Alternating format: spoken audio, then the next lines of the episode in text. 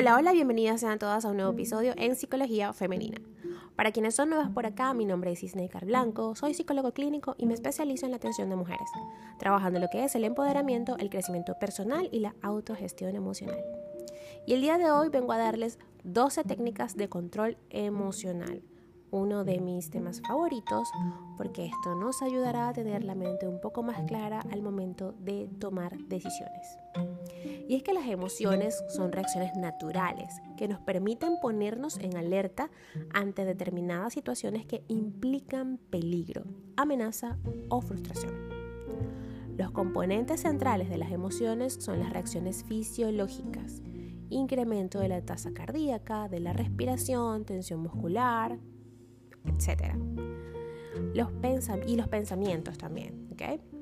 Es necesario adquirir ciertas habilidades para manejar las emociones, ya que una intensidad excesiva puede hacer que las personas las vivan como estados desagradables o les lleven a realizar conductas indeseables.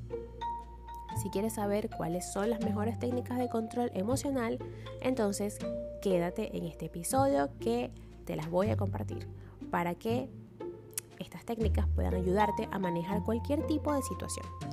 Estos ejercicios están basados en estudios psicológicos y han demostrado ser muy eficaces. Primero que nada, ¿qué son las emociones? Porque es un concepto eh, bastante ambiguo. Eh, a veces cuando le preguntamos a las personas, pues les cuesta un poco definir, darle un nombre a la emoción que sienten. En las emociones humanas entran en juego cuatro aspectos. Una situación concreta, una serie de reacciones fisiológicas específicas o sensaciones, aceleración del pulso, de la respiración, tensión muscular, como esas, ¿ok? Unos pensamientos determinados y un tipo de respuesta concretas apropiadas para esa situación. La ansiedad, por ejemplo, y la ira son reacciones naturales y positivas que tenemos para ponernos en alerta ante determinadas situaciones que son consideradas como peligrosas. Pero también pueden ser emociones negativas que no funcionan como deberían, activándose ante estímulos inofensivos y provocando malestar y conductas inadecuadas. Comprender, conocer y admitir las emociones es el procedimiento para poder controlarlas. Por ejemplo, la ansiedad. Es una de esas emociones que hay que saber manejar porque son vividas como desagradables y pueden provocar conductas inapropiadas, especialmente cuando se producen ante contextos sociales, por ejemplo, hablar en público, o ante situaciones que no entrañan ningún peligro, por ejemplo, subir en ascensor, salir a la calle, etc. La ansiedad consiste en un conjunto de sentimientos de miedo, inquietud, tensión, preocupación e inseguridad que experimentamos ante situaciones que consideramos amenazantes, tanto físicas como psicológicas. Esto es la ansiedad. Incluye los siguientes componentes los pensamientos y las imágenes mentales atemorizantes. Es la parte cognitiva. Las sensaciones físicas que se producen cuando estamos nerviosas o furiosas. El componente fisiológico. Y por último, los comportamientos que son la consecuencia de la respuesta de ansiedad, el componente conductual. Si ven que todo comienza con un pensamiento, luego viene la respuesta del cuerpo ante ese pensamiento, ante esa idea. Y luego viene la conducta, que es el comportamiento que realizamos. Por otra parte, la ira es otra emoción que puede ser problemática. La ira hace referencia a un conjunto particular de sentimientos que incluyen el estado, el enfado, la irritación, la rabia, el enojo. Y que suele aparecer ante una situación en la que no conseguimos lo que deseamos. Las reacciones fisiológicas ante la ira son similares a las que se producen ante la ansiedad. Lo que diferencia una de la otra es el tipo de situaciones que las provocan, los pensamientos que se producen en estas situaciones y las conductas que se desencadenan. Ahora bien, el control de la ira y la ansiedad. Los seres humanos vivimos tanto la ansiedad como la ira de forma negativa y respondemos de una manera inadecuada ante ellas. Por instinto de supervivencia buscamos formas específicas para eliminar las emociones negativas. Estas soluciones pueden ser correctas, hacer deporte, meditar, hacer ejercicio de respiración, o inadecuadas, fumar, beber alcohol, responder de manera agresiva. Las conductas inadecuadas a menudo tienen consecuencias negativas. Ahora que ya conocemos las emociones que pueden interferir de manera negativa en nuestra vida, ha llegado el momento de contarte las 12 técnicas de control emocional que cambiarán tu manera de gestionar tus sentimientos. La primera técnica es la respiración profunda. Esta técnica de control emocional es muy fácil de aplicar y además resulta muy útil para controlar las reacciones fisiológicas antes, durante y después de enfrentarte a las situaciones emocionalmente intensas. Primero que nada, inspira profundamente mientras cuentas mentalmente hasta 4. Te voy a dar un tiempo para que lo vayas haciendo mientras doy las técnicas. Mantén la respiración mientras cuentas mentalmente hasta 4. Suelta el aire mientras cuentas mentalmente hasta 8. Repite el proceso anterior. Esto se trata de hacer las distintas fases de la respiración de forma lenta y un poco más intensa de lo normal, pero sin llegar a tener que esforzarla en ningún momento. Para comprobar que haces la respiración correctamente, puedes poner una mano en el pecho y otra en el abdomen. Estarás haciendo correctamente la respiración cuando solo se te mueva la mano del abdomen al respirar. Algunos le llaman también respiración abdominal. Esa es la que, la que realmente te relaja. La técnica número 2 es la detención del pensamiento.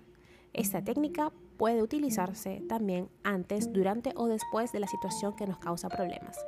Esta estrategia se centra en el control del pensamiento. Para ponerla en práctica, debes seguir los siguientes pasos. Cuando te empieces a encontrar incómoda, nerviosa o alterada, preste la atención al tipo de pensamiento que estás teniendo. Identifica todos aquellos con connotaciones negativas centrados en el fracaso, el odio hacia otras personas, la culpabilización, etc. Di para ti misma, basta.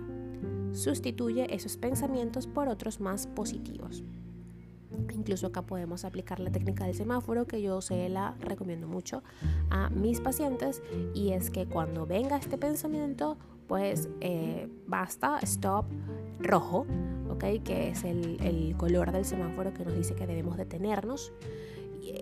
Y, regulando, ¿ok? Esto siempre les digo yo, puedes utilizar verde, pensamientos positivos y amarillo cuando sientas que ya estás empezando a agitarte antes de, de caer en ese hoyo negro y antes de llegar a la tapa del rojo, por supuesto. El único detalle con esta técnica es que se necesita cierta práctica para identificar los pensamientos negativos, así como para darles la vuelta y convertirlos en positivos. Créanme que a medida que la vas practicando, lo vas logrando. Yo la utilicé muchísimo en mi tiempo de trabajo personal. La, técnica, la técnica número 3 es la relajación muscular. Esta técnica también sirve para aplicar antes, durante y después de la situación, pero para su empleo eficaz requiere entrenamiento previo. Para su práctica sigue estos pasos. Siéntate tranquilamente en una posición cómoda, cierra los ojos, relaja lentamente todos los músculos de tu cuerpo, empezando con los dedos de los pies y relajando luego el resto del cuerpo hasta llegar a los músculos del cuello y la cabeza. Una vez que hayas relajado todos los músculos de tu cuerpo, imagínate en un lugar pacífico y relajante, por ejemplo, tumbada en una playa. Cualquiera que sea el lugar que elijas, imagínate totalmente relajada y despreocupada. Imagínate en ese lugar lo más claramente posible. Practica este ejercicio tan a menudo como sea posible, al menos una vez al día durante unos 10 minutos en cada ocasión. Si te ha convencido la utilidad del ejercicio, recuerda que debes practicarlo para llegar a automatizar el proceso y conseguir relajarte en unos pocos segundos. La técnica número 4, ensayo mental. Esta técnica de control emocional está, está pensada perdón, para ser empleada antes de afrontar situaciones en las que no nos sentimos seguras consiste simplemente en imaginarte en esta situación, por ejemplo, poniéndole a alguien que es, pidiéndole a alguien, perdón, que salga contigo, o defendiendo un trabajo, o no sé, hablando con tu jefe para pedir un aumento, por ejemplo, y que lo estás haciendo bien, a la vez que te, sientes totalmente relajada y segura. Debes practicar mentalmente lo que vas a decir y hacer. Repite esto varias veces hasta que empieces a sentirte más relajada y segura de ti misma. A mí me pasó, cuando me tocó defender mi trabajo de grado, pues me paraba en un espejo o me paraba en mi cuarto, había un mueble en mi cuarto y un sofá y entonces eh, imaginaba que ahí estaba el jurado y le hablaba a ellos. Me fue muy bien. Eh, me quitó los nervios realmente. La técnica número 5, regulación del pensamiento. Cuando estamos ante un momento de malestar mental y no sabemos cómo gestionar nuestras emociones, solemos experimentar algo conocido como un torrente de pensamientos. Muchas veces estos pensamientos incontrolados son negativos y no nos dejan buscar una solución a la situación estresante. Por esta misma razón, regular el pensamiento puede ser una eficaz técnica de control emocional. ¿Cómo podemos hacerlo, Snaker? El primer paso, señoritas, será detectar el torrente de pensamientos e ir identificando qué tipo de ideas acuden a nuestra cabeza. Podemos probar a continuación, después de, haber identificado este torrente, de apuntarlas, estas ideas, en una libreta si estamos solas para luego trabajar sobre esas afirmaciones. ¿Qué está pasando? Es decir, llegó este pensamiento, esta afirmación, la anoto y pues por supuesto, qué mejor espacio para poder hablarlo que en psicoterapia. Yo también eso se lo envío a veces como tareas a mis pacientes y podemos luego discutir sobre eh, este contenido de, de esa conceptualización cognitiva que tienen de sí mismos y del mundo. Técnica número 6. Razonamiento lógico muy ligada a la anterior técnica de control emocional.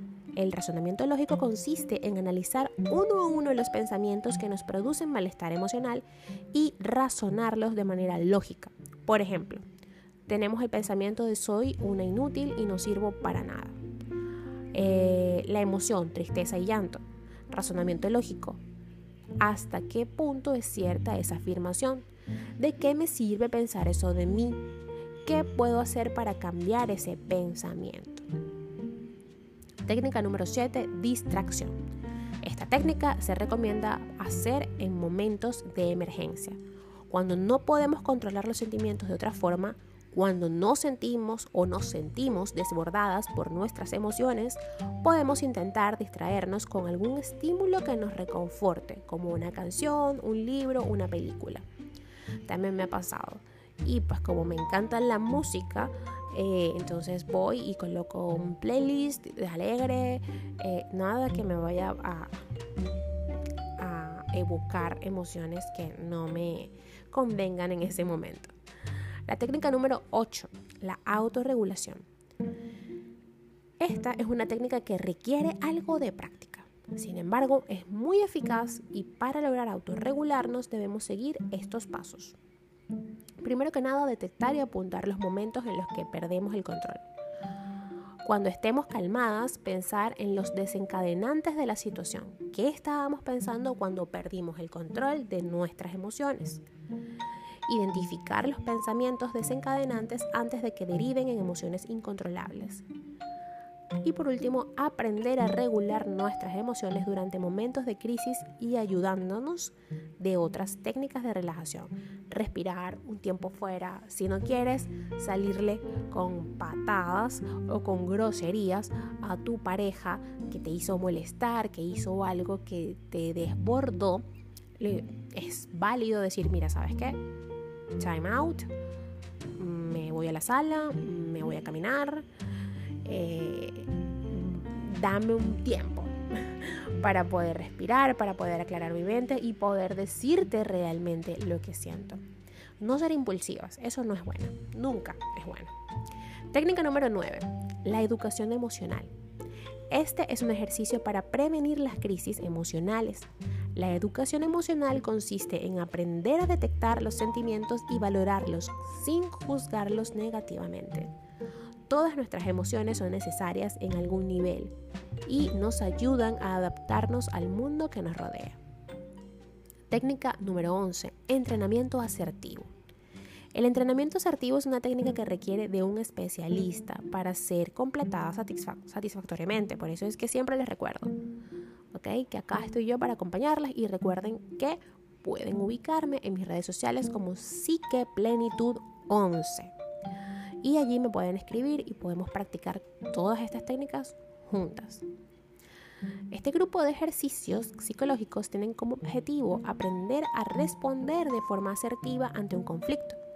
Algunas de las técnicas del entrenamiento son identificar las situaciones en las cuales queremos ser más asertivas, describir las situaciones problemáticas, escribir un guion para el cambio de nuestra conducta y poner en práctica dicho guion. Esto tiene que ver mucho con las habilidades sociales y el entrenamiento asertivo y recuerden que eso solamente lo pueden hacer en compañía de un profesional. Y por último, sé que estuvo largo este episodio, pero era necesario. Tenemos la técnica número 12, el mindfulness y meditación. Para concluir con este episodio sobre las mejores técnicas de control emocional, voy a hablarles sobre eh, la terapia del mindfulness o conciencia plena. Esta terapia basada en los principios de la meditación es altamente eficaz para relajar los niveles de ansiedad en momentos de crisis emocionales. Se trata de parar nuestro torrente de pensamientos y centrar la mente en el aquí y el ahora, en nuestras sensaciones presentes y en lo que nos rodea en ese preciso instante. Recuerda, como les dije en un principio, que esto es meramente informativo y que si realmente te has identificado y has llegado a la conclusión de que necesitas ayuda para poder autorregular tus emociones, acá estoy yo. A través de Twitter, Instagram y Clubhouse como Psiqueplenitud 11 y en Facebook y en TikTok como psicóloga Snaker Blanco. Por allí podrás mandarme un mensaje directo e incluso en todas mis redes sociales hay un link que te llevará directo a mi WhatsApp y por allí podremos agendar tu primera consulta online. Recuerda que no estás sola, aquí estoy yo tu psicóloga Snaker Blanco.